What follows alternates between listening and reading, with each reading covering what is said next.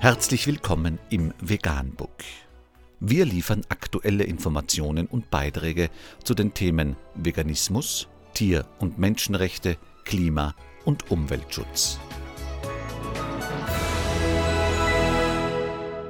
Dr. Med Ernst Walter Henrich am 17. Oktober 2018 zum Thema Lesenswerter Artikel Warum uns egal ist, wie Fische sterben. Unter www.geo.de ist nachfolgender Artikel erschienen.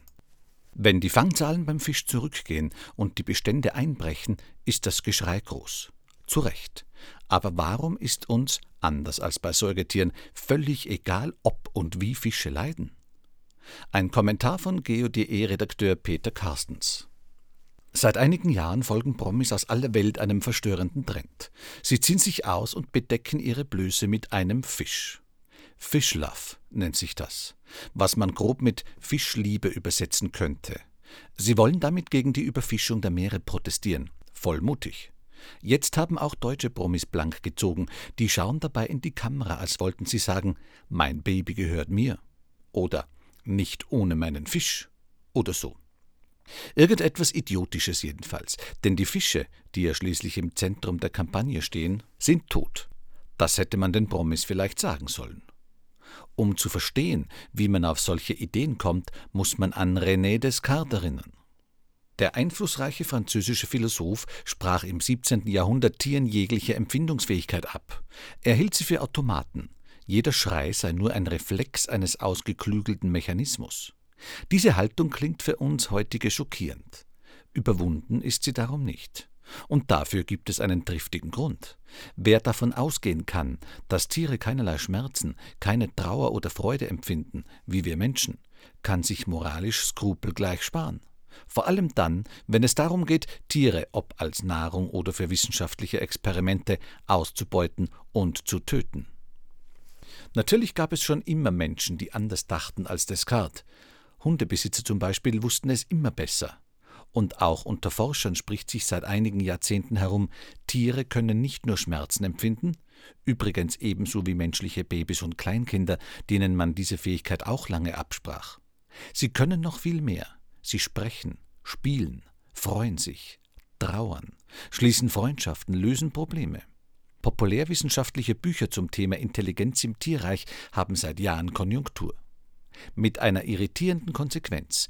Die fabrikmäßige Produktion von Fleisch steht in einem immer grelleren Gegensatz zu den wachsenden Erkenntnissen über die Empfindungsfähigkeit und den kognitiven Fähigkeiten von Tieren. Sie leiden tatsächlich. Diesen Widerspruch zu verdrängen, gelang uns bei Fischen bislang noch ganz gut. Fische sind nicht niedlich, sind irgendwie anders, kalt, fern, gehören nicht zum elitären Club der empfindungsfähigen Wesen. Sie haben keine erkennbare Mimik, sie sind stumm. Zahlreiche Studien bestätigen dieses Bild und kamen damit nicht nur Anglern und Fischern, sondern auch Fischgourmets entgegen. Fische sind Meeresfrüchte. Man erntet sie in einem Netz und schickt sie auf den Markt. Allenfalls sinkende Erträge, also Fangmengen, stellen ein ernstzunehmendes Problem dar. Ein wirtschaftliches nämlich. Dann ziehen sogar Promis blank gegen die Überfischung. Mit Tierliebe, wie der Name der Kampagne suggeriert, hat das rein gar nichts zu tun. Für die allermeisten von uns ist moralisch nicht relevant, ob Fische und andere Meerestiere zu Milliarden in prallvollen Netzen erdrückt werden oder an Bord von Trawlern langsam ersticken. Ob sie stundenlang an den Haken von Langleinen verenden oder in der Aquakultur zusammengepfercht und gemästet werden. Wir ignorieren damit die wissenschaftliche Faktenlage, die sich zu der Gewissheit verdichtet, Fische können Schmerzen empfinden. Und sie können noch viel mehr, man muss nur genau hinschauen. Einige von ihnen schließen Freundschaften, empfinden Freude und sogar Dankbarkeit. Trotzdem, während Biosiegel den Tierschutz meist über die gesetzlichen Bestimmungen hinaus berücksichtigen, etwa bei Eingriffen am Tier und bei Schlachttransporten, ist das Tierwohl beim äußerst populären MSC-Siegel ein Totalausfall. Wo kämen wir denn da auch hin? Schließlich werden mir Fischliebhaber entgegenhalten, ist es unmöglich, Millionen Fische eines Fangs vor der Schlachtung fachgerecht zu betäuben. Aber warum, frage ich zurück, soll das nicht möglich sein? Dass es nicht gemacht wird, ist kein Beweis dafür, dass es nicht geht. Außerdem, niemand muss in einer Wohlstandsgesellschaft Fisch essen. Auch prominente deutsche Schauspieler nicht. Wir haben eine Wahl. Und wer meint, es doch zu müssen, sollte sich wenigstens darüber im Klaren sein, dass Fische nicht tot oder als Filet auf die Welt kommen. Vegan, die gesündeste Ernährung und ihre Auswirkungen auf Klima und Umwelt, Tier- und Menschenrechte.